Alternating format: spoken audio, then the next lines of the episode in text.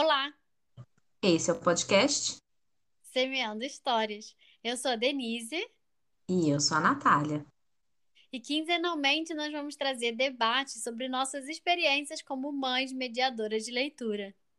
Falar sobre livros infantis e sobre como formar pequenos leitores críticos. Sejam bem-vindos E bem-vindas! ao nosso cantinho da literatura para as infâncias.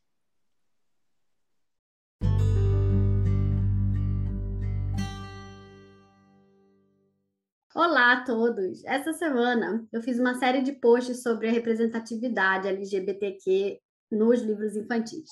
E eu sugeri a Natália da gente trazer esse debate para cá. Para trazer um olhar mais pessoal sobre o tema, eu convidei a Carol Campos para conversar com a gente. A Carol é escritora, produtora de conteúdo, redatora e autora do livro Duas Mamães, recém-lançado pela editora Semente Editorial. A Carol tem um relacionamento de muitos anos com a Simone e juntas tiveram um filho, Pedro, hoje com seis anos. Seja bem-vinda, Carol, e conta pra gente um pouquinho sobre o seu livro, do que, do que se trata a história e o que levou você a escrevê-la. Obrigada, gente. Primeiro, obrigada pelo convite, né? Adorei, fiquei super emocionada. Eu e a Simone, a gente está junto há 15 anos. A gente decidiu ser mãe, né, do Pedro quando a gente já estava junto há bastante tempo. Quando a gente começou essa, essa questão toda, né, do tratamento, foi procurar entender melhor como é que funcionava a questão de fertilização, inseminação, enfim. E aí, Pedro nasceu, né? Pedro nasceu em 2015, ele tem seis anos agora. E desde que ele nasceu, na verdade, acho que desde a gravidez, desde quando a gente começou a falar sobre engravidar, eu sou muito, eu sou bem virginiana, bem metódica. E eu comecei a procurar informação tanto sobre é, engravidar, como é que, né, como que a gente poderia fazer todo o processo de engravidar, e depois que eu já estava grávida, eu comecei a pesquisar muito sobre, na literatura infantil, sobre dupla maternidade de cara, assim, sabe? Quando a gente estava montando o quartinho, eu lembro que eu via nas as fotos de revista que as mães tinham uma, uma mini livrariazinha em casa, quase, e eu queria muito, como eu sempre gostei de escrever, e a gente é bem, nós duas leitoras assíduas, eu achava importante no quarto de bebê dele já ter os livrinhos que a gente fosse ler para ele quando ele nascesse. Então já fez parte da decoração infantil esse pensamento, vamos buscar livros. E Pedro nasceu em 2015, na verdade, naquela época, aqui no Brasil, eu não encontrei nada, não encontrei nenhum livro que falasse sobre dupla maternidade para criança. E a gente decidiu expandir a busca. Eu lembro que na época que ele nasceu, a gente achou dois livros na Amazon, dois livros americanos, né, na Amazon.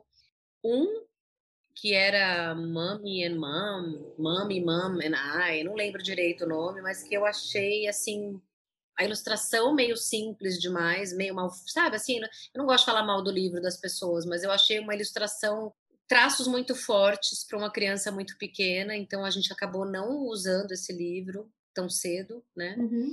E aquele, é, o grande, maravilhoso livro das famílias, que fala de famílias de um, de um modo geral, e que foi um livro que eu gostei bastante de ter em casa, porque ele é muito diverso Uhum. mas nenhum dos dois preenchia assim meu sonho de ter uma história é, onde meu filho pudesse se identificar quando ele começasse a interagir mais com a literatura, né, com os livros que a gente apresentasse. E essa sempre foi uma questão, sabe, super forte para mim, cara. Eu, eu olhava e falava, gente, ele não vai ter. Começou a virar uma coisa em tudo. Eu via, sei lá, Mundo Bita não tinha um episódio com duas mães, é, a galinha pintadinha, enfim, nenhum desenho animado, nenhuma série dessas para criança, nenhuma música, né, é, brasileira, sabe, que falasse de duas mães, até desses grupos que fazem músicas específicas para fazer apresentação para crianças, e a literatura também. Então, assim, não tinha, não, eu não tinha esse apoio cultural. E isso sempre ficou na minha cabeça, mas na época que o Pedro nasceu, eu não conseguia trabalhar com escrita é, como eu faço hoje, né? E no ano passado, no começo do ano passado, eu decidi fazer uma, uma movimentação real e trabalhar com a escrita. É, apesar de não pagar todos os meus boletos, eu me, me organizei financeiramente para tentar realmente fazer o que eu queria, que era escrever. E esse projeto voltou com mais força para minha cabeça, porque aí o Pedro começou a entrar na questão, como a gente estava no passado, na, na pior fase da pandemia, em casa 24/7, eu comecei a ter mais necessidade de mostrar para ele a nossa família e voltei para aquela busca inicial. Quando chegou no final do ano, a gente passou os últimos cinco meses de 2020 morando numa praia, e eu realmente me senti mais inspirada a voltar a, a voltar a pensar naquela questão da literatura infantil como busca. E voltei de novo para as minhas questões de procurar livro na internet e nada. E uma coisa importante, assim, é, a gente nunca teve um, um grupo muito forte na nossa vida materna de mães é, gays, né, de mães lésbicas. Então eu não tinha nem para quem pedir ajuda, indicação. Não, não, não tinha essa abertura com outras pessoas. No final do, no começo, mais ou menos meio de novembro, numa noite eu fui dormir e eu acordei. Sabe quando você pega no sono e acorda com a uhum. história uhum. na cabeça? Eu falei, gente, eu preciso escrever essa história para o Pedro. Eu vou escrever a história para o Pedro, a história que eu queria que ele lesse. E aí eu peguei meu computador de madrugada, assim, sentei e comecei a escrever é, diálogos que ele vivenciou na escola ou com crianças, filhos de amigos nossos. Então eu comecei a anotar todas as questões, sabe assim, de criança perguntar para ele assim: "Ai, nossa, suas duas mães conferem se você escovou o dente? Que saco!" É, ou então as crianças perguntando como que era se uma mãe que levava para a escola, por que, que ele chamava a gente do jeito que ele chama, né? Ele chama a gente de, ele chama a Simone de mamãe grande e eu de quininha. Mamãe quininha, vem de, começou com mamãe pequena, passou para pequenininha e agora é quininha. E aí é, eu comecei a anotar, a primeira parte foi isso, comecei a anotar essas, esses diálogos de, que ele teve, né? De crianças perguntando, nossa, mas pode ter duas mães? Desses diálogos reais, eu comecei a escrever uma historinha, a historinha de como funciona a nossa casa, assim, a nossa vida, né? Do, é muito cotidiano mesmo, é muito a nossa rotina real, né? essa história do livro Duas Mamães. No começo eu pensava muito no Pedro, nele se identificar com a história, nele se ver representado num livro. Porque até então ele lia as histórias, a gente lia as histórias para ele, mas eu não sei como é que isso funcionava na cabeça de uma criança de 4, 5 anos, sem nenhuma história que contasse uma história de um cotidiano familiar parecido com a dele. Então, naquele primeiro momento era para ele, e depois, quando a história foi. Aí eu passei aquelas semanas, né, as últimas semanas é, morando na praia, tanto que o livro se passa na praia, né, quase todas as ilustrações são na praia, a capa é um pôr do sol. A partir desses diálogos, eu comecei a pensar assim: não, peraí, eu vou escrever isso e vou dar para o meu filho. Mas eu também vou dar para os filhos das poucas amigas que eu tenho. A gente tinha, assim, cinco casais de amigas que têm filho menor do que o Pedro. E aí eu comecei a expandir a ideia e pensar, não, mas na verdade, quem que eu quero que leia essa história? Não é só a minha amiga que tem um filho com a mulher dela, não é só a gente, né? Porque na minha cabeça, o que que acontece? As crianças que convivem com o Pedro, meu filho, na escola, eu realmente tenho a fé, né, a esperança de que elas vão crescer muito livres de preconceito em termos de homofobia. Uhum. Porque elas cresceram com uma criança com duas mães na sala dela desde um ano e meio de idade.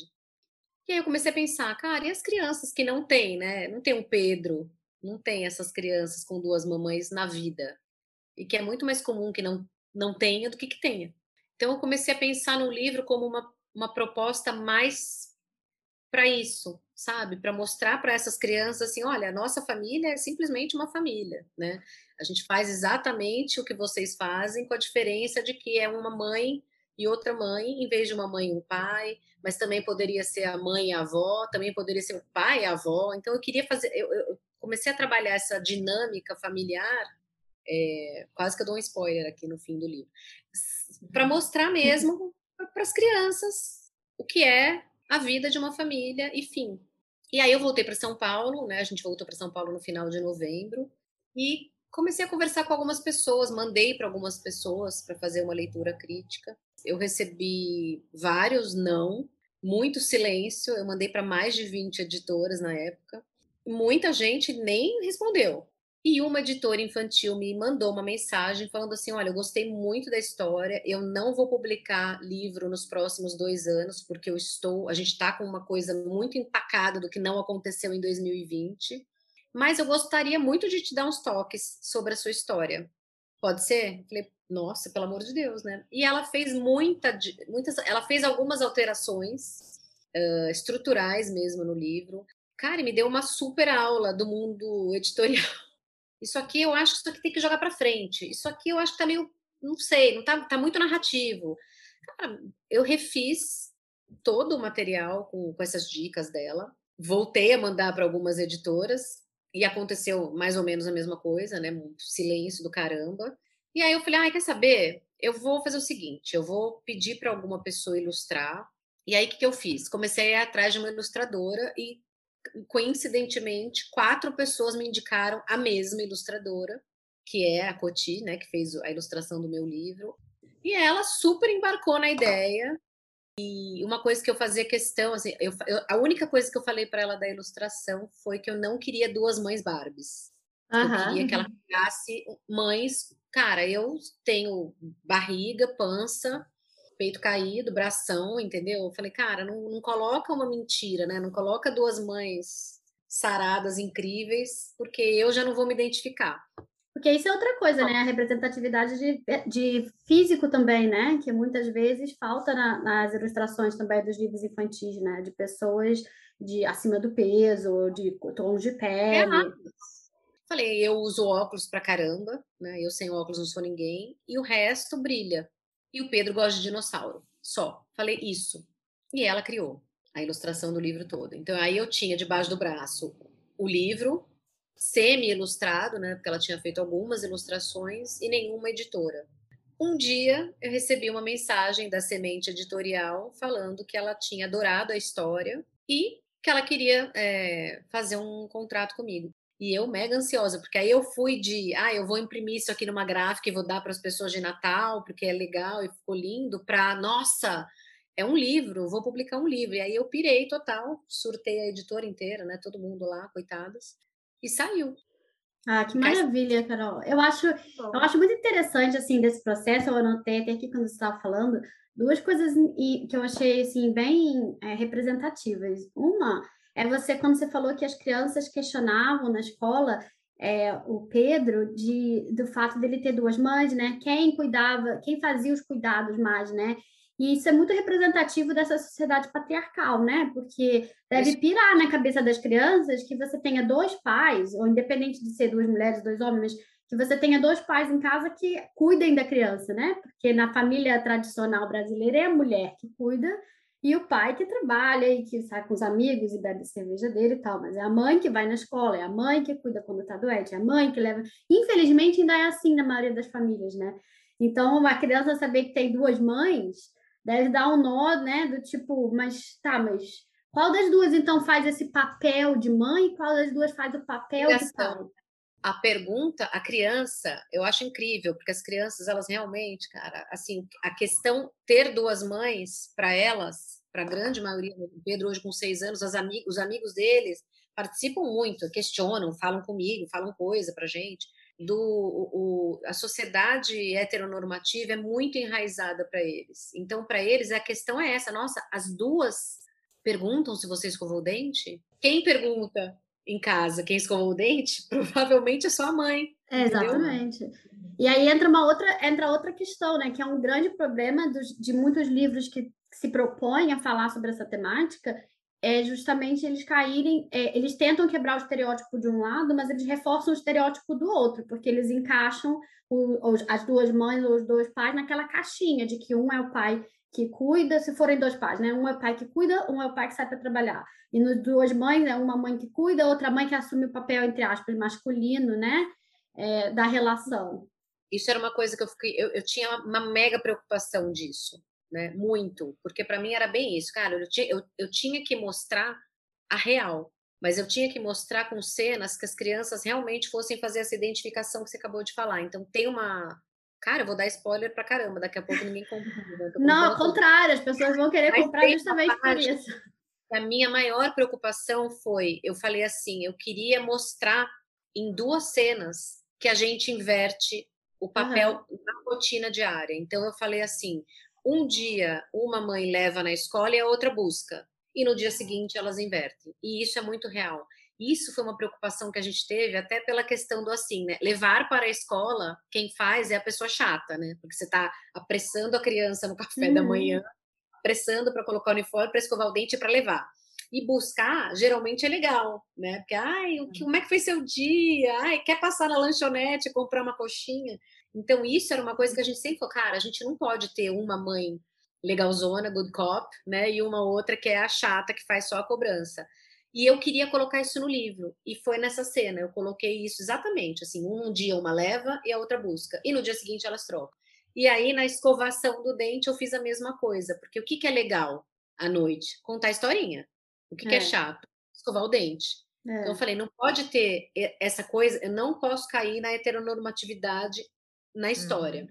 Então, eu fiz a mesma coisa. Tem cena que é ela escovando o dente e eu contando a história, e na no, no outro lado da página eu contando, inverte, né? Então, é. assim, a gente troca esses papéis porque eu queria exatamente isso, mostrar essa coisa assim. É, pode ser que quando a gente conte a história, ela faz vozes engraçadas e eu gosto de contar no escuro, uhum. mas as duas contam a história, entendeu? É, eu acho isso bem importante. E o que você falou, né, da representatividade. E outra coisa que me chamou a atenção que você falou foi isso, que era o primeiro ponto que eu ia trazer aqui para a gente debater, né? De por que, que essa representatividade é importante. E ela é importante não só para vocês, né, que têm uma família com essa constituição, é, para vocês se verem, né, no, no, na, nos livros, na cultura, na música, nos filmes, mas é importante para as crianças que de repente não têm isso tão frequente, né? Ou que não tem um coleguinha como o Pedro na turma, ou que não tem esse acesso, para eles saberem que existem outras configurações, né? Que o mundo não é só aquela caixinha que eles têm em casa. Os livros eles têm que ser espelho, também tem que ser janela. Então, as crianças é. precisam se ver representadas, as famílias precisam se ver representadas. E sabe o que eu acho e engraçado? A partir do livro, mudaram as questões das crianças e mudaram de uma forma que eu achei mais interessante ainda. Eu cheguei lá para buscar o Pedro e um dos meninos me chamou e falou assim: Tia Carol, o Pedro tem duas mães, né? Eu falei, olha, Lucas, tem, né? Você já foi lá em casa, você já viu, você sabe que ele tem duas mães. Mas por quê? E aí, nesse dia, eu falei para ele, mas você, você sabe, né? Você, você é da sala dele faz tanto tempo, você sabe que ele tem duas mães, tem criança que tem duas. Aí eu comecei meu discurso de que tem criança que tem duas mães, de que tem criança que tem mãe e pai, tem criança que tem dois pais, tem criança que mora com a avó e com a tia e com um monte de gente. Aí ele virou e falou assim: eu super sério, eu sei por que, que o Pedro tem duas mães. E aí eu falei assim: então tá, Lucas, vamos lá, por que, que o Pedro tem duas mães? Aí ele falou assim, botou o dedo na minha cara, assim, falou assim: porque uhum. você queria mais menino, mais menina do que menino na sua casa. Enfim. Aí eu falei, é, Melhor é, explicação. Cara, e assim, sabe o que eu achei legal disso? Porque para ele, ter duas mães não é uma questão surreal, sabe? Ele queria justificar por que na minha casa essa era a configuração e pronto. Mas se você Beleza. pensar, é uma explicação maravilhosa, né? Porque não, é uma escolha, né? É mais menina do que menino na minha casa. Aí Passou um tempo, as crianças, né, todas com o livro em casa, tal. O que que aconteceu? Eu chego de novo para buscar o Pedro na escola e dois amigos dele na porta, assim, Tia Carol, você errou algumas coisas no seu livro. Aí, puta que pariu, né, gente? Agora que, que, que vai rolar, né? Qual foi agora? Já não basta a questão. Vamos lá, gente. O que, que foi que eu errei? Olha, a primeira coisa é que você falou no livro que o cantinho preferido do Pedro aqui na escola é o gira-gira, mas não é. Ele gosta de jogar futebol e de brincar de carrinho e de dinossauro. e agora a gente gosta também de pega-pega. Aí eu falei, não, tudo bem. E a, e a outra coisa que eu errei? A outra coisa, tia Carol, é que você falou de dinossauro, mas você não colocou nenhum Pokémon no seu livro. Vacila, hein? Cara, maior vacilo. Aí eu expliquei, aí eu falei, bom, agora eu vou ter que dar uma aula sobre o mercado editorial para as crianças de seis Merchandising, não pode publicar Pokémon. Pois é, não pode. Aí eu falei assim, gente, o que, que acontece? A tia Carol escreveu essa história o ano passado, antes do Natal, E lembra que vocês gostavam muito mais do Gira Gira o ano passado? E lembra que vocês só brincavam de dinossauro? Vocês nem conheciam o Pokémon. Aí um já, tipo, não, eu conhecia, mas o Pedro acho que não conhecia, então tudo bem. Olha, gente, estou vendo duas saídas aqui. Ou eu vou fazer um recall e pedir o livro de todo mundo de volta e a gente escreve essa história, né, essa parte. Ou vocês podem escrever para todo mundo que escreveu, que, eu, que comprou esse livro e falar que também tem Pokémon e também tem gira-gira, pega-pega, o que vocês quiserem. Aí eles acho que já acharam muito difícil e falaram: não, tudo bem, tá tudo bem. Pode Deixa assim. assim. Meio que assim, sabe, tipo, tá ruim, né? Tá cheio de erro, mas deixa assim mesmo, porque a gente não quer pegar o trampo. Ai, gente, criança é demais. Olha o que eles foram questionar, entendeu? Tipo, É. Porque eu não pus Pokémon na história de duas mães. Meu, você dá um livro pra uma criança que fala de duas mães. A Mas questão é é isso, porque eles passaram dessa questão, né? total. Mas quem são essas crianças? Exatamente. É. As crianças que, que, que estão convivendo, né?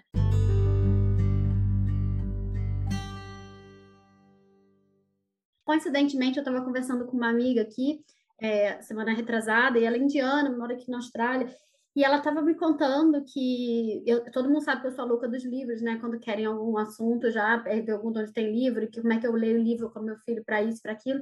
E ela estava me contando que ela e o marido estavam. O menino tem a idade do meu filho. Seis anos, seis para sete anos. Ela estava me contando que eles, ta- ela estava com o marido no carro, o filho estava na parte de trás, no, sentado na cadeira, e eles pararam atrás de um ônibus e tinha um, um anúncio no ônibus onde tinham dois homens abraçados. E ela ficou super constrangida, com medo do menino olhar para aquilo e fazer perguntas que ela não saberia como responder. E aí ela e o marido ficaram constrangidos. É, aí ela falou para mim: ai, por sorte, meu filho não viu a- o anúncio, a gente saiu correndo de trás do ônibus. Mas aí depois, outro dia, ele veio falar para mim, eu falei alguma coisa com ele sobre é, que dois homens tinham se casado, alguma coisa assim, não lembro agora qual era o assunto, e que o menino virou para ela horrorizado, falou, "Mas como, como dois homens ficaram noivos ou casaram? Isso é impossível. E ela ficou horrorizada com a resposta do menino, achando que foi que o menino estava fazendo comentários homofóbicos, mas ao mesmo tempo ela não sabia como conversar com o menino. Eu tenho a impressão que muita gente passa pela cabeça das pessoas é como eu vou falar sobre esse assunto sem defender, en- entre aspas, né? Tipo, sem estar pregando. se- acho que as pessoas rolam medo das pessoas de que se você falar sobre isso com as crianças, isso vai ser determinante na orientação sexual da criança. Em primeiro lugar, o que já gera, já traz uma outra homofobia embutida, né? Porque qual- por que a sua preocupação de qual vai ser a orientação sexual da sua criança? E aí gera esse tabu, e eu- ela- aí ela virou para mim e falou: Então, você que lê livro sobre isso, aqui, como você acha, como você conversa com seus filhos, como eles sabem? Eu falei, eu fiquei até meio sem, sem palavras na hora. Eu falei, eu, não, eu não converso nada. Eles. É Eles não é uma contato. questão, né? Não é uma questão, eles têm contato É com uma isso. A gente, questão. a gente tem livros que tem que tem casais gays, a gente tem livros sobre crianças que questionam o próprio gênero, a gente tem muitos amigos gays, a gente, as crianças já foram a casamento de um amigo meu com outro homem. Isso é natural, eles tratam, os meus filhos tratam de uma forma tão natural que o meu mais velho, por exemplo, ele fala que ele vai casar com o melhor amigo dele. Porque na cabeça dele a gente casa com quem a gente É ama. É Se amor, ele ama né? o amigo dele, ele vai casar com quem ele ama.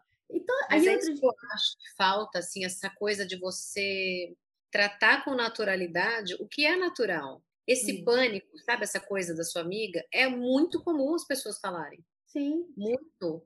É, uma vez eu tive uma, uma, teve uma pessoa que a gente conhece, que nem convivo mais, e por N questões, inclusive, que eu acho que rola uma homofobia velada, né, escondida, que nem é tão velada assim, de uma pessoa que falou assim: "Ah, eu não, eu amo vocês, mas uma vez eu estava com meu filho, tinham dois homens se beijando e eu virei meu filho porque não estava preparada". E tipo, eu falei: "Cara, mas assim, você não- quando você vê, se o seu filho tivesse visto um homem e uma mulher se beijando, você ia virar também? Você não está preparada para falar sobre o quê? Sobre beijo na boca, né?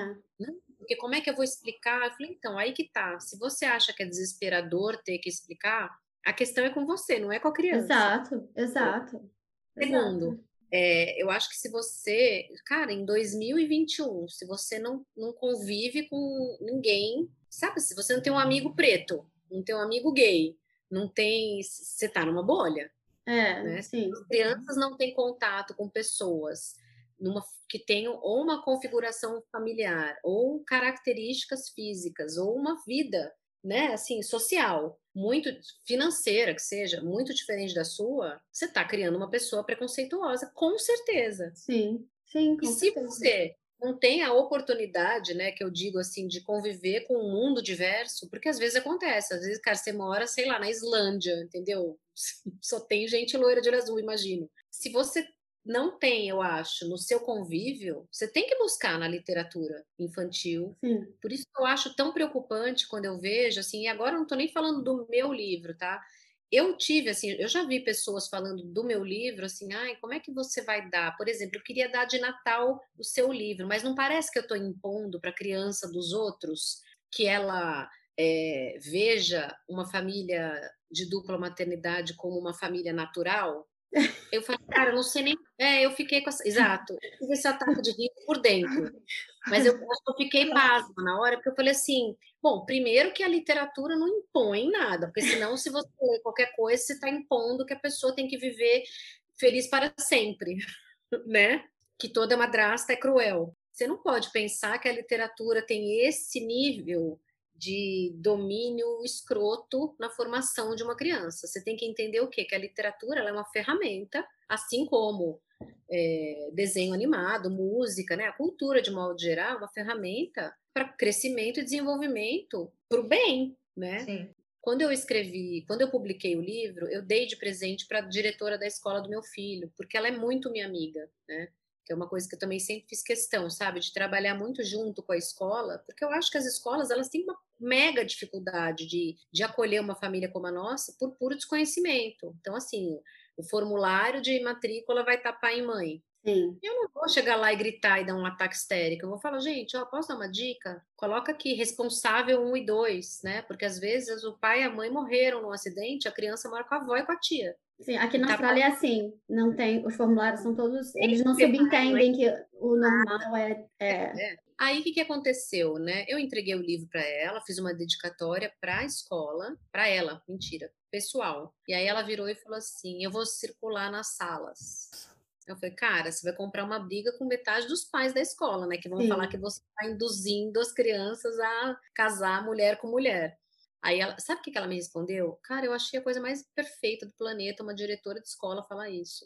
Ela falou assim, Carol, eu vou circular e assim, se um pai ou uma mãe reclamar que eu estou mostrando a sua família para as crianças, esse pai ou essa mãe está na escola errada. Maravilha. Porque eu vou criar aqui dentro uma situação onde a família Doriana existe e só, entendeu? E aí o que, que aconteceu? Na verdade, depois da gente, tem mais três famílias com duas mães que entraram na escola o ano passado e esse ano. E eu acho e que, desculpa te interromper, Carol. Eu acho que tem mais uma coisa que é importante, isso que você falou dela falar assim, ah, mas é, se eu desse presente de Natal, eu vou estar tá impondo essa visão.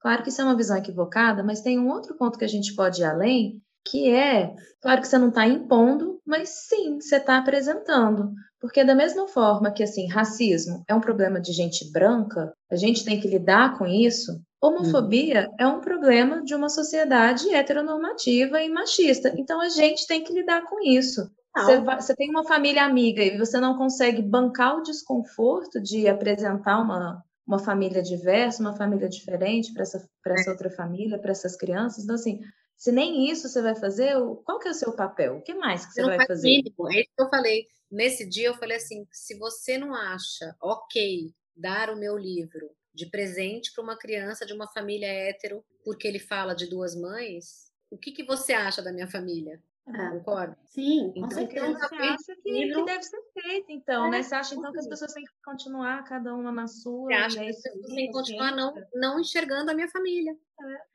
Né? E depois assim, as pessoas reclamam que a criança faz um comentário homofóbico, né? Porque, na verdade, a criança está reproduzindo. E esse aqui é, foi uma outra questão que me, me, me comentaram também no privado, uma pessoa me perguntou, que ela falando que ela tem, assim, eu achei, eu gostei da sinceridade, assim, e infelizmente é uma coisa que acontece muito também. Ela dizer que ela, ela falando, ah, eu não sou homofóbico, mas eu, eu fico preocupado de trazer é, esse tema, de trazer homofobia com a minha criança e colocar coisa na cabeça dela.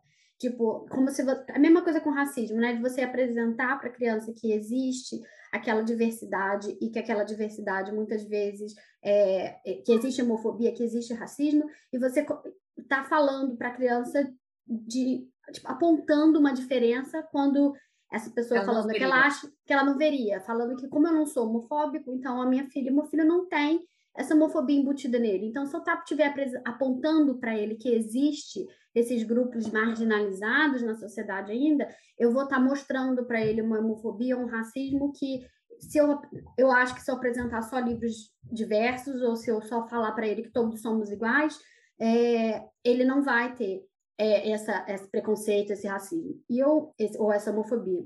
E eu discordo, assim, completamente. É, isso porque... é uma fantasia, né? É. E as pessoas têm que entender que a gente não mora numa bolha, né? Em primeiro lugar. E que esse... E as pessoas... E uma coisa também que a gente sempre fala aqui também, né, Natália? Que esse, esse conceito de igualdade, primeiro, ele não existe, é fictício, porque não somos todos iguais, né? É óbvio. A sociedade... Somos todos diferentes, na verdade.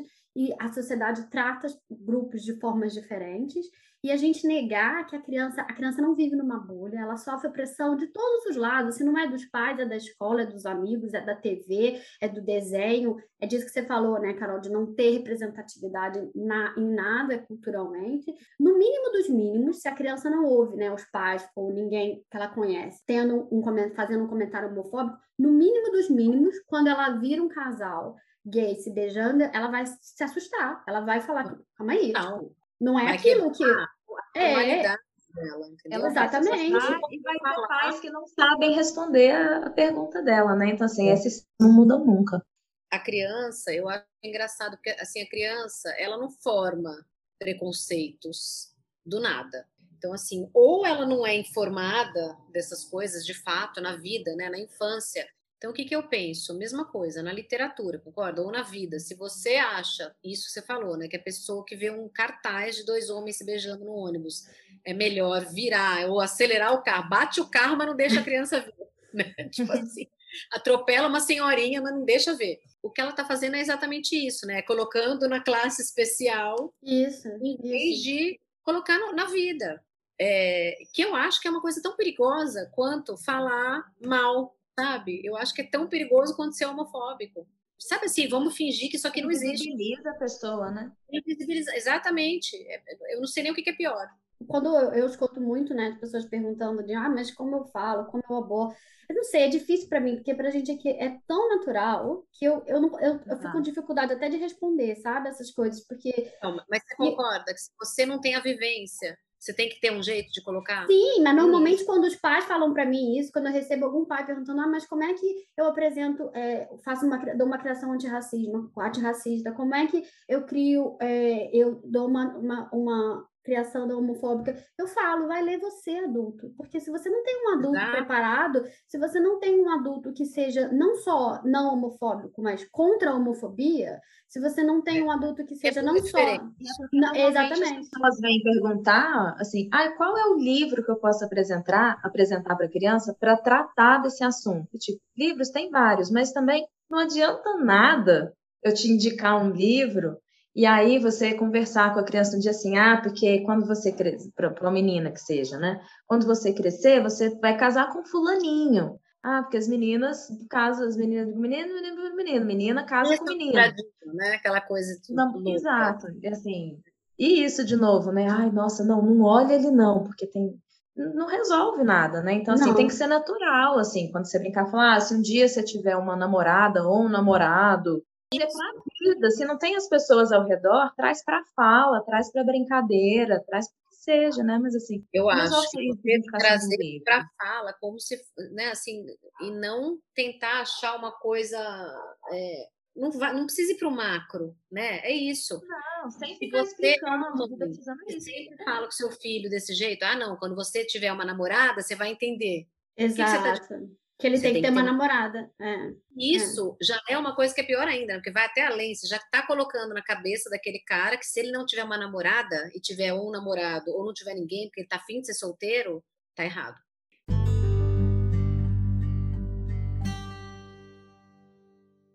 Com as minhas filhas, assim, é, é sempre isso. Assim, elas brincam muito de casinha. É uma coisa até um tanto quanto cansativa. tanto que brinca de casinha, não sei o que, não sei o que, não sei o que. e a minha filha mais velha que vai para a escola ainda. E nas outras escolas que ela tinha estudado antes da gente mudar aqui para o interior de, do meu país, Minas Gerais, eram escolas muito mais diversas.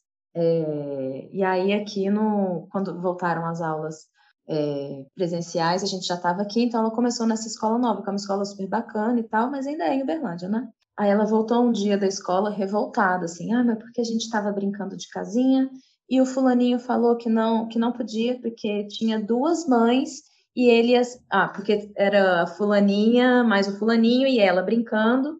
E aí elas propuseram para ele que a brincadeira ia ser, elas eram as mães e ele era o filho. Uhum. Aí ele falou: "Não, tem que ser uma mãe e eu sou o pai e a outra é a filha".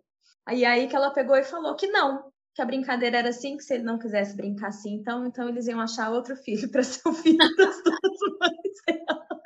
Aí ele topou, falou: "Tá bom, então eu vou ser o filho". Aí eu falei, pronto. Não, sabe o que é engraçado? Assim, as pessoas elas têm essa coisa do tabu mesmo, de assim, deve ter muita mãe que ouve uma coisa dessa, fica desesperada achando que a filha é gay com três anos, sabe assim? É, é, é. Ou ela tem que, que ela tem o papel de falar não. É porque assim, é, eu não, não conheço a família do fulaninho, né? Então, assim, não, não tô nem assumindo que seja uma família homofóbica nem nada disso, né? Mas é só assim, como não existe isso nem no, pelo menos não existia, né? Nem na brincadeira, né? Que tipo assim, ah, mas é. se tem três meninas, então não pode brincar de casinha. Se tem três meninos, então não é. pode brincar de tá. casinha. Mas assim, agora pode, né? Então, assim, já, já foi um. É muito, é muito limitante, assim. Eu acho que existe também é, uma preocupação muito grande das pessoas, assim, com a idade, assim, né? Tipo, a, é, tá, a gente vai falar de é, relacionamento gay, mas não com a criança muito pequena, né? Vamos falar quando ela for adolescente, um pouquinho maior, e ela conseguir entender. E eu me questiono muito isso, assim, porque as pessoas ainda fazem essa ligação especificamente ainda de é uma se... questão, né? É, ainda, e ainda é muito ligado com a questão sexual, né? Quando eu acho que as pessoas têm que se, é. se, se, tirar, se afastar. São duas coisas diferentes. A gente está falando de diversidade, a gente está falando de amor, a gente está falando de relacionamento. Não estou necessariamente falando. Ninguém precisa dar uma aula para a criança de né, como é que funciona X, Y, Z. É, eu acho que isso vai, obviamente, isso vai crescer com a criança, né? Do interesse dela, do, do da curiosidade dela, da compreensão dela. Porque a minha questão, eu sempre brinco assim, gente, se isso fosse uma questão real, né, de tipo, brinquei de casinha, cresci assim, né, todo mundo ia ser hétero. Todo porque mundo. nossa geração, por exemplo, é. não brincava de casinha com duas mães. Uma mãe, às vezes, se tinha duas amigas, uma fingia que era homem. Isso uhum. era mais uhum. comum. Ou todo mundo teria que ser trans, sei lá. Mas assim, não é real isso, né? É, toda representação cultural é heteronormativa, né? É. Ultimamente não, ultimamente tem tido um pouco mais, mas assim. Cara, se eu tivesse tido Pedro esse ano, era muito melhor, porque tem vários outros livros agora Sim. que não existem em 2015. Alguns sensacionais, que eu até depois, quando vi, eu falei, nossa, que ridículo, vou publicar. Porque aí o meu ficou esse ano todo na publicação e, e esses outros foram saindo. E eu assim, nossa, agora me deu vergonha de mim mesma, sabe? Nossa, eu tinha que ter feito isso em 2015, agora já não faz sentido. E o que, que, que, que, acontece, né? O que, que eu penso? Ele está vendendo rápido, por quê? Porque sim, faz sentido, as pessoas têm essa necessidade. Então eu tento ver o lado do copo cheio, né? É, as pessoas perceberam, por um lado, que tem, tem sim essa galera que não sabe o que falar e que vira o filho e que acelera o carro do ônibus, mas eu também vejo um outro lado de muitas pessoas entendendo o poder da literatura infantil. Sim, com certeza. Como isso de, nossa, eu não sei como falar, mas se o livro fala por mim, talvez eu vou ter que estudar um pouco mais, mas eu tenho aqui uma ajuda. É um né? início de conversa, né? Já é um início. E já é um início que às vezes você não vai nem ter que falar muito, porque é isso, a criança vai ler aquele livro uma, duas, três vezes e não vai ficar questionando essa o detalhe do duas mães. Ela vai uhum naturalizar o que é natural. Teve um amigo do Pedro, nessa né, semana passada, um dos amigos do Pedro, que chama Fred, que lê, ele lê, ele conta a história, ele não, eles não sabem ler ainda, mas ele conta a história de tanto que ele já pediu para a mãe contar. E aí ela estava no carro com ele, indo para a escola, e ouviu aquele caso dos, dos senadores que, que, que, adotaram duas crianças. Uhum. E aí ele ouviu e repetiu assim: dois homens adotaram. Não, não falou adotar, dois homens são pais de duas crianças. E aí ela falou assim: caramba, Fred, a gente está lendo o livro da história do Pedro, né? Você está lendo todo dia essa semana o livro de duas mamães, qual é o problema de terem dois pais? Aí ele falou assim: não, não é problema, mas da onde a criança nasceu, porque pai fica grávido. aí eu falei, cara, tipo, é muito genial, sabe? Que eles é. dão essas. A questão não é. Ter... Ele estava pouco se lascando que alguém tem dois pais o que, que ele quer entender? Tudo bem, ele tem dois pais, mas da onde que a criança nasceu como? O pai pode engravidar? Então, daí, dessa, dessa deixa, eu acho importante também os livros que são um pouco mais informativos, talvez a, não, é, não são literatura, né? Como é o caso do É Tudo Família, que ele explica como nascem é, de uma barriga de aluguel, acho que se me engano é barriga de aluguel que eles falam, e uh, eu comprei recentemente, que a gente estava falando também antes de começar a live, né, Carol, do como, como, Nascer de Duas Mães, que também ele é um texto longo, é muito explicativo, mas é interessante quando para os pais, né? Para os pais que têm dificuldade de falar com a criança, e o livro traz uma forma mais simples, eu acho. O que eu gosto assim aqui de falar na medida do que ele pergunta, né? Do que ele compreende é também. Que a gente precisa ter também, né? Porque às vezes a gente fica muito ansioso para falar de todas as possibilidades, de todos os problemas, de todas as questões, de tudo, tudo. E, e não é isso que ele, e eles não, não vão receber aquilo, né? Não tá. Se você simplificar para a criança e falar na medida do que ele, né? É, a criança entende dependendo da idade, nada é tabu, né? De repente. Não dá para ficar querendo é. antecipar a, a coisa demais, porque é isso, é, é uma, eles têm, como eu, eu acho que eles têm uma curiosidade tão pontual e tão específica que às vezes a gente fica nessa, ah, vou explicar isso, daí eu vou ter que explicar aqui. O Pedro uma vez ele perguntou para gente como que a gente fez ele, se é homem que tem a sementinha. Uhum. Sei lá de onde ele tirou a sementinha, entendeu? Alguém falou alguma coisa, provavelmente alguma criança conversou em casa e aí veio esse papo de semente na escola e aí ele chegou ca no carro Simone quase bateu o carro. Ele, mãe, como vocês me fizeram se vocês não. Se mulher não tem sementinho? Cara, daí eu, eu sou super ansiosa. A Simone virou para ele e falou assim: a gente fez com a sementinha de um doador, homem. Gente, eu já estava quase puxando uma lousa para dar uma aula de biologia, sabe assim? Tipo, cara, comecei a ficar super desesperada. Daí ele assim, não, mas como assim? Que homem? Aí eu também, mesma coisa, já tava pegando no meu celular a foto do cara que a gente guardou, a ficha técnica. Aí ela assim, um doador que não é uma pessoa que a gente conhece, mas que ele sabe que a gente queria ter um filho, que a gente precisava de semente de um homem e ele doou e é isso. E aí ele olhou para mim e falou assim: "Mas quem é esse homem? É o doutor Paulo? Porque eles escutam falar do ginecologista, sabe uhum. assim? Tipo, Paulo, eu vou no doutor Paulo fazer ultrassom. Aí, é o doutor Paulo? Falei, não, é uma pessoa que mandou para a clínica do doutor Marcelo, que nem era o doutor Paulo na época, e a gente foi lá, e aí a gente fez todo um processo. Aí eu comecei a explicar, tipo, inseminação para criança, mais ou menos, né, meio meia boca, assim. E aí ele ficou encanado, porque ele falou assim, mas se o médico pegou a semente, ele conhece o doador. Ele não quer falar comigo? Aí eu falei, putz, agora vai dar um nó na cabeça da criança. Eu falei, não, ele não conhece ele mandou para a clínica numa caixa congelada. Aí eu, cara, tipo, para eu explicar que não era uma pessoa acessível, assim, sabe? Uhum. Que, era um amigo de alguém e tal. Aí eu comecei a falar, expliquei todo o processo, né? Fui, fui meio que minimamente, mas quando eu vi, eu já estava dando uma super aula de inseminação sabe? Assim, nada a ver. Tipo, ele só queria saber de onde veio a semente. É. Eu podia ter ficado no doador. Eu comecei a virar lá na conversa e falar um monte de informação desnecessária naquele momento. É, o que eu já fiz aqui também, não necessariamente nesse assunto, mas quando a gente falou, quando a gente estava lendo o livro da Anne Frank até, e eu, o Lucas começou com muita pergunta, e queria ver foto, queria ver foto do campo de concentração e blá, blá, blá, blá, blá. E aí o que eu fiz na época foi falar para ele, falou, olha, eu vou te explicar em, de forma básica, e mais do que isso, quando você crescer um pouco, você tiver uma visão melhor de mundo, quando você aprender outras coisas novas, você precisa de um pouquinho mais de bagagem para entender é. algumas coisas mais complexas. Quando você crescer mais um pouco, você mesmo vai poder procurar, você vai poder ir na internet procurar foto, e, enfim. Mas por enquanto, o que você precisa saber é isso: é X, Y, Z. Pronto. Quando você crescer mais um pouco, a gente tem essa conversa de novo sobre detalhes mais técnicos, digamos assim, né? E aí eu acho que é isso, eu acho que é outra coisa que as pessoas podem falar, né? Tipo, olha, é isso, é X, Y, Z, ou eu não sei, eu vou pesquisar, ou eu sei, mas eu quero saber uma forma melhor de falar com você na sua idade, de forma que você entenda, eu vou pesquisar. Quando eu me informar, daqui a dois dias eu volto a conversar com você e te conto é, de uma forma que seja melhor para você entender.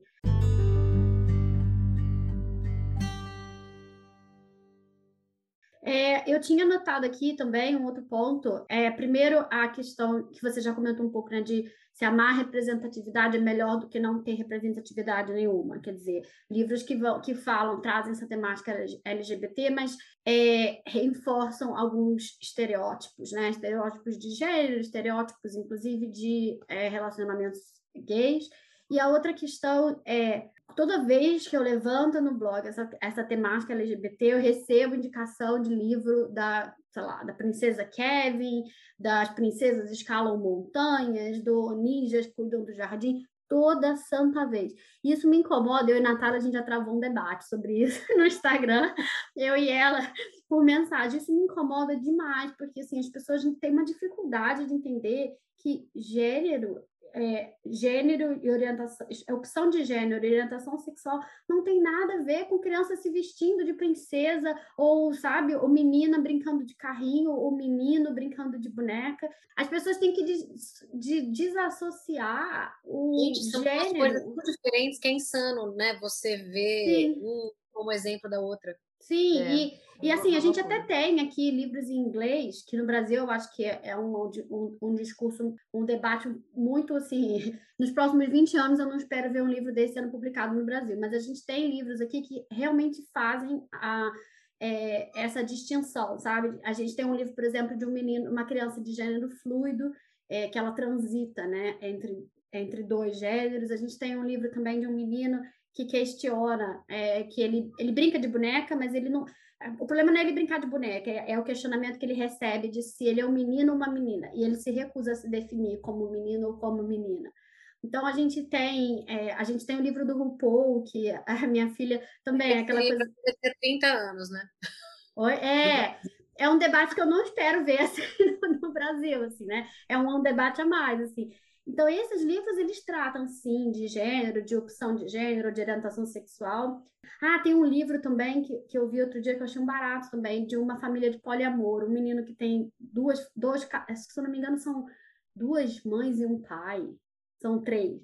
Que é um tipo de, assim, um, se você não consegue ver livro LGBT no Brasil, livro Imagina. desse estilo, eu acho que é anos, mas esses trazem, sim, a questão de gênero misturada, né, com a, orientação, com a questão de orientação sexual. Agora, Princesa Kevin, eu não consigo entrar na minha cabeça, ainda mais que como a Natália, foi você que me falou, Natália, que ele, além disso, além dele não questionar é, orientação sexual, ah, não, gênero... Você vai falar, não foi eu que falei, porque eu discordo, inclusive. Que ele reforça? A pessoa fala que reforça que gosta de uma menina, eu acho que uhum. tem nada a ver. Não, ele não fala eu isso? completamente. É porque tem ele e tem uma amiguinha. Eu, eu gosto muito do Princesa Kevin. Eu acho que ele é um livro super legal, as ilustrações são lindas.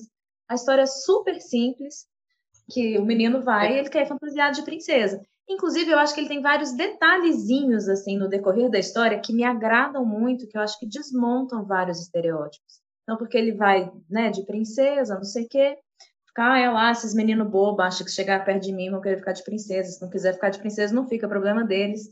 Ah, não, mas a Chloe, que é a amiga, é, tá chegando, não sei o quê. E eles simplesmente, eles são simplesmente amigos, assim. E aí ela, ela elogia ele, ele fala que ficou constrangido e já muda de assunto. Assim, ainda que seja com uma coisa assim, que, ah, que então ele gosta dela, que não tá explícito, que é subentendido, eu acho que é um negócio é. muito de boa. E é. a gente também não pode ficar higienizando cada detalhezinho de cada coisinha, porque senão, ao invés de a gente fazer literatura, a gente está fazendo um manual de boas maneiras progressistas. E aí eu também acho uma bobagem, uma perda de tempo. Mas tem uma coisa, por exemplo, que ele falou assim: ah, a Chloe veio assim, é, o pai dela que fez a fantasia. É. Mas por isso que a fantasia não ficou muito boa, porque o pai é, dela, ele cozinha muito bem, mas não sabe fazer fantasia. Então, assim, tem vários detalhes que eu acho super interessantes, justamente de subverter, assim, sabe? Isso da menina eu acho uma grande bobagem, quem ficar, ah, não, mas ele gosta da menina, nossa, precisa fazer questão. Eu acho um exagero, assim, a forçação de uhum. barra. Até porque se, se, os personagens são crianças, né? Teoricamente, isso não devia nem ser a pauta ali, né? De quem gosta de alguém é, com uma conotação pauta. sexual. não, é, exatamente. A pessoa que falou isso, aí eu acho que é um olhar adultizado e higienizado também, que é tipo, que aí eu acho que força, assim, fazendo um paralelo. Tem que levar para um lado um paralelo, é assim, é. nossa, eu não posso mostrar um casal de mulheres se beijando, nossa, o menino não pode ficar constrangido que ela falou que achou a fantasia dele legal, sabe? Calma, gente, uhum. calma menos, bem menos. Sim. Mas de qualquer forma é um livro que não tem nada a ver com o que a gente está falando, não, né? É isso, não tem nada a ver. Ele é tipo da Janaína Tokitaka, né? Que é o Pode Pegar, Pode que pegar. É um super bonito. Mas não tem a ver com uma questão LGBTQ, né?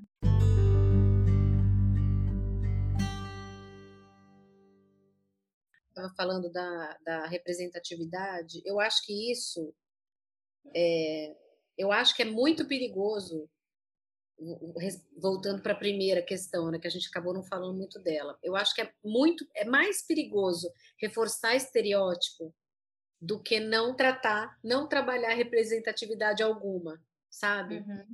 É, isso, por exemplo, a mesma coisa. Se, se, o pai do Kevin tivesse feito e tipo assim, né, não ficou tão boa porque o pai do Kevin que costurou, porque a mãe estava ocupada trabalhando. O pai costurar mal, mas cozinhar bem, me tranquiliza. Mas se o pai só costurasse mal, para mim já é uma cagada. Tipo, é. Exatamente. Federal. Mas então, eu acho que na literatura tem que ter esse cuidado, sim, de ter a representatividade, mas não cair no outro lado estereotipado demais. Sim. E aí sim. você fere, entendeu? É meio que um elas por elas que Você não tá fecha. aumentando um problema, né, no, no fim das Exatamente. Contas.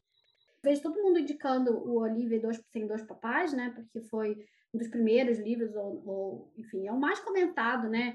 E, e eu estava lá já botando no meu post também, indicando ele e tal, porque todo mundo indica, inclusive perfis é, gays, né, indicam ele. E eu fiquei bem preocupada, assim, quando eu li algumas páginas do livro, quando me mandaram algumas páginas, eu vi algumas na internet, assim, porque eu acho que acaba fazendo um desserviço. E além da questão que a, que a Padmini do Bamboleio fez na resenha dela, que eu, essa eu nem tinha recebido, nem tinha visto, porque eu não tenho livro, que ela fala, que ela fala na página dela, a questão muito problemática também da criança de, de, representarem a boneca é, que descabelada, descabelada, boneca feia, né? Descabelada, acho que eles usam ser a uhum. boneca negra e a boneca branca ser a boneca preferida bonita. ou escolhida, ou bonita, enfim. É. O livro da Olivia, é, eu concordo, assim, acho que hoje a gente tem livros que tratam isso de uma forma mais delicada, mas eu também acho que a gente pode pensar um pouco que, assim, em 2010 não tinha nenhum livro, assim, para criança.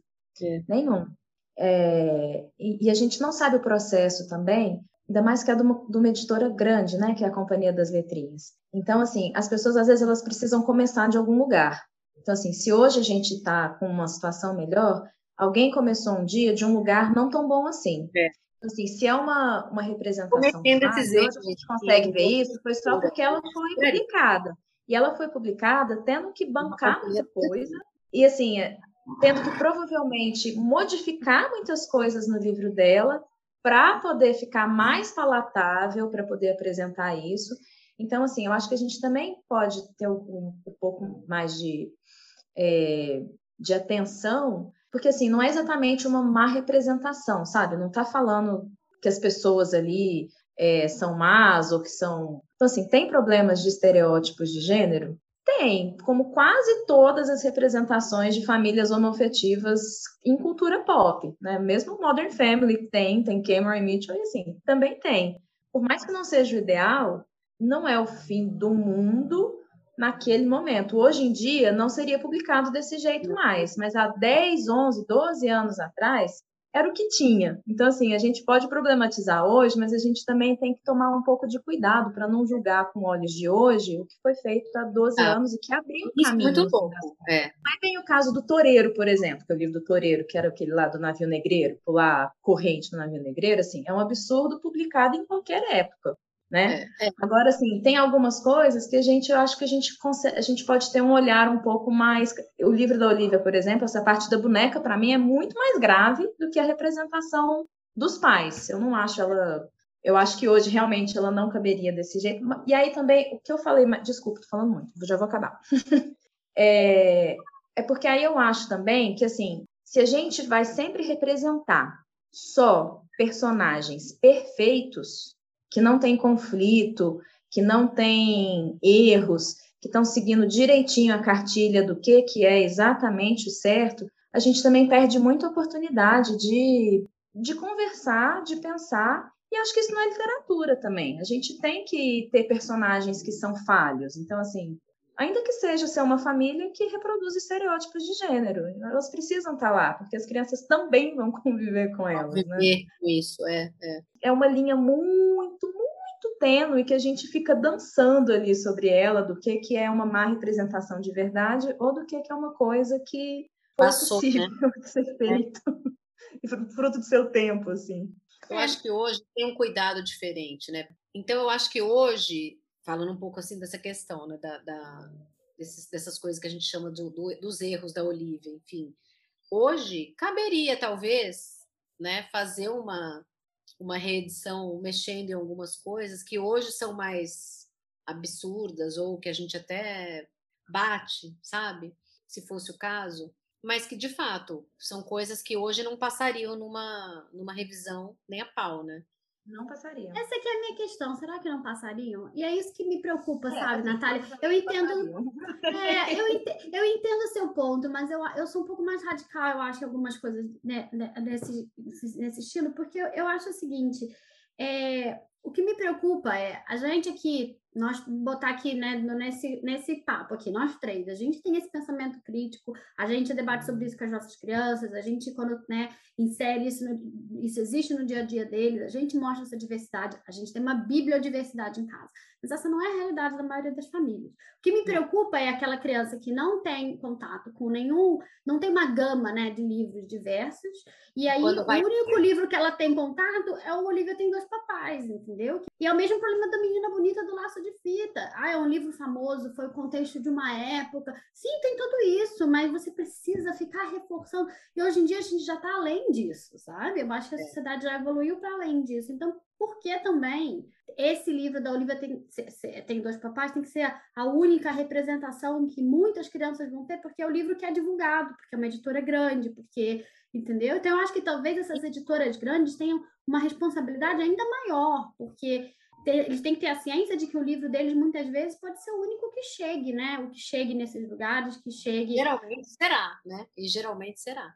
O que, que eu penso? Por exemplo, uma pessoa que hoje, sei lá, decide ah, eu quero dar para o meu filho, né, para alguém, sei lá, um livro que fale sobre, não, que trate de uma família homoafetiva. Eu vou pesquisar no Google e eu vou chegar num livro como esse. Não vai chegar num livro que foi resolvido em 2021, provavelmente, né? Porque é isso, a, a grande editora ela tem uma penetração, por exemplo, que a pequena não tem. Né? O livro que já está aí há um tempão no mercado, ele tem uma. O meu livro, por exemplo, ele não está numa estante das livrarias, né? Você uhum. tem que uhum. encomendar ou comprar de mim ou na Amazon. No Rio ele está na livraria, na estante, mas não é um livro que não vai ser o primeiro que você vai encontrar. Sim. É, é. Você pesquisar pela temática. E aí eu acho que o que vale, por exemplo, é assim, vocês, concorda? Vocês leem o livro antes de passar para uma criança com um olhar muito sério e muito importante. E que o que eu acho que falta é isso. Eu acho que falta esse olhar até dos pais e de, enfim, de qualquer pessoa que compra um livro infantil, de não ir pelo tema ou pela capa ou pelo nome, de olhar esses detalhes. E tem outro lado também, né, Carol, que é uma coisa que eu e a Natália a gente estava até discutindo essa semana falando sobre quadrinhos, que tem nada a ver com o assunto, mas a gente estava discutindo sobre isso. É, se você tem uma representatividade de um modo geral na sua casa, é, não só de livros, mas como de tudo que você apresenta no discurso que você tem com o seu filho, de repente aqui em casa, por exemplo, um Olivia tem dois papados da vida, não vai ser nocivo, porque meu filho não vai se identificar com aquilo. Tipo, ele não vai achar que aquilo ali, tomar aquilo ali que é dito ali como se fosse o natural e todo o resto é diferente.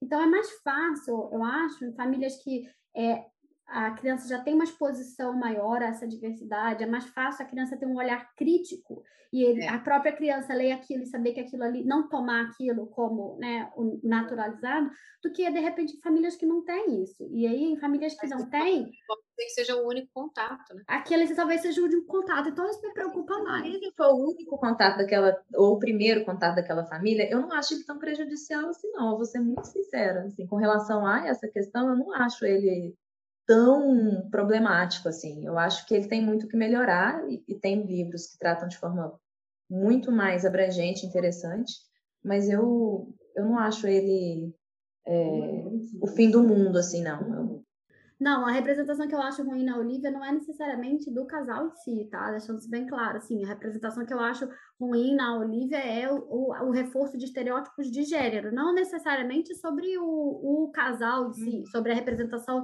dela ter dois pais, entendeu? Não a representação LGBT, não. Eu acho, é, eu acho só que é uma é ainda, é o que a Carol falou, é ainda uma representação LGBT caricata. Aquele, aquela preocupação sempre de a menina tem que brincar, a menina brinca de boneca, a menina quer usar. Isso que me. As poucas páginas que eu vi também, tá? Eu não li o livro inteiro, assim, não. Mas é, mas esse reforço dessas pequenas coisas, assim, sabe? Essa heteronormatividade, esse estereótipo de gênero, a gente está discutindo sobre isso ainda, inclusive, quando a gente está tratando de famílias heteronormativas ainda é um problema na representação de famílias, né? Esse estereótipo. Então, é. assim, é por isso que eu acho também que, assim, aí a gente querer cobrar demais de um livro de 12 anos atrás que, que não tratou que tão é, bem, assim, o estereótipo de gênero, sabe? Que teve essa falha. Porque aí também, de novo, aí a gente cobra assim, ai, nossa, mas aí tava lá o pai não sabia arrumar o cabelo dela. E isso é uma representação muito machista. Tipo, tá, mas e se ele não sabia mesmo arrumar o cabelo? Os gays, então, todos têm que saber arrumar o cabelo das crianças? Então, assim, tem muitas, é, muitas formas de, de olhar. Eu acho que a gente pode. Acho que a gente pode pegar um pouco mais. não, eu acho só que não deveria ser a única representação, sabe? Eu acho que só que as pessoas deveriam ah, ter um, olhar. Um olhar crítico sobre tudo, né? Não só sobre esse livro em, em si, mas sobre tudo. E é, é o que você falou, não achar que um livro vai ser suficiente, né? Só porque eu tenho o livro Dois Papais em casa, pronto, eu tenho a representatividade, meu filho já sabe tudo. Não é, é sabe? É, é você com... Eu acho que não pode ser aquela coisa. É, uma vez eu vi isso num filme, que uma mulher, talvez, não lembro qual era a situação, que ela falou assim: que tem gente que acha que ser diverso, né? É você ter um checklist assim: um amigo negro, check. Um amigo gay, check. Um não sei o quê, check. Então, assim, eu tenho um de cada desse, está resolvida a questão. Né? Sim, eu acho que né, eu acho que os livros, até porque eu espero de verdade que quando uma criança ou uma família adota em casa um livro como o meu, como o da Karen Mentoni, né, o que você estava falando do Como Nascer de Duas Mamães, que é para mim, para outra faixa etária, enfim, o, o esperado é que quando uma criança lê um livro que trata de uma questão ou de um tema que não seja uma coisa meramente recreativa, né? É, o que, que eu espero? Que uma pessoa que traga um livro como esse e que vá, que, que gere ou não uma conversa em casa, que ela saiba buscar essa ajuda, né? Sim. E não parar aí no, ai, comprei um desse, beleza, não. temática já foi discutida. E que esse, para mim, é o maior dos problemas. Sim, é, isso é, é, é, o que a gente também sempre fala aqui, né, Natália? Parte muito mais do adulto, né? O adulto moderador, o adulto. É, o adulto tem que estar preparado também, né? O adulto tem que. Muitos livros infantis eu, eu acho que são mais para os adultos, né? A criança vai ler o livro como uma história, mas a, a, a, o ensinamento não é para a criança, é para os adultos, na verdade. Uhum.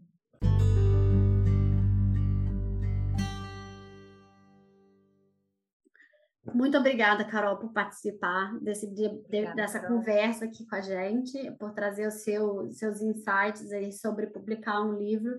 E eu espero realmente que no futuro as coisas mudem mais ainda no Brasil, né? E é, a, a, as editoras deem mais visibilidade também para é, essa para livros com a temática LGBT também que é tão necessário né para expandir a representatividade de grupos que infelizmente ainda são marginalizados no Brasil e no resto do mundo obrigada gente obrigada a vocês adorei participar Desculpa se eu fiquei cinco horas falando, era só 40 minutos. Mas agora vocês que lutem para editar tudo, eu avisei. Obrigada mesmo, é muito lindo o trabalho de vocês. Muito sucesso. Obrigada. E, gente, eu vou deixar, no, eu vou deixar na, descrição também do episódio o link para comprar o livro da Carol na Amazon. Gente, obrigada mais uma vez. Amei. Natália, quer, encerrar, quer falar alguma coisa para encerrar? Sim, vamos derrubar o patriarcado. Uhul. Já derrubando. Ótimo. Oh, derrubar o patriarcado um episódio de podcast por vez. Sim. É nóis. É isso, gente. Obrigada por escutarem. E se tiverem quiserem continuar o debate, comentem, é, mandem mensagem pra gente. A gente conversa. De repente a gente faz uma live com a Carol no Instagram também, para chegar a mais gente.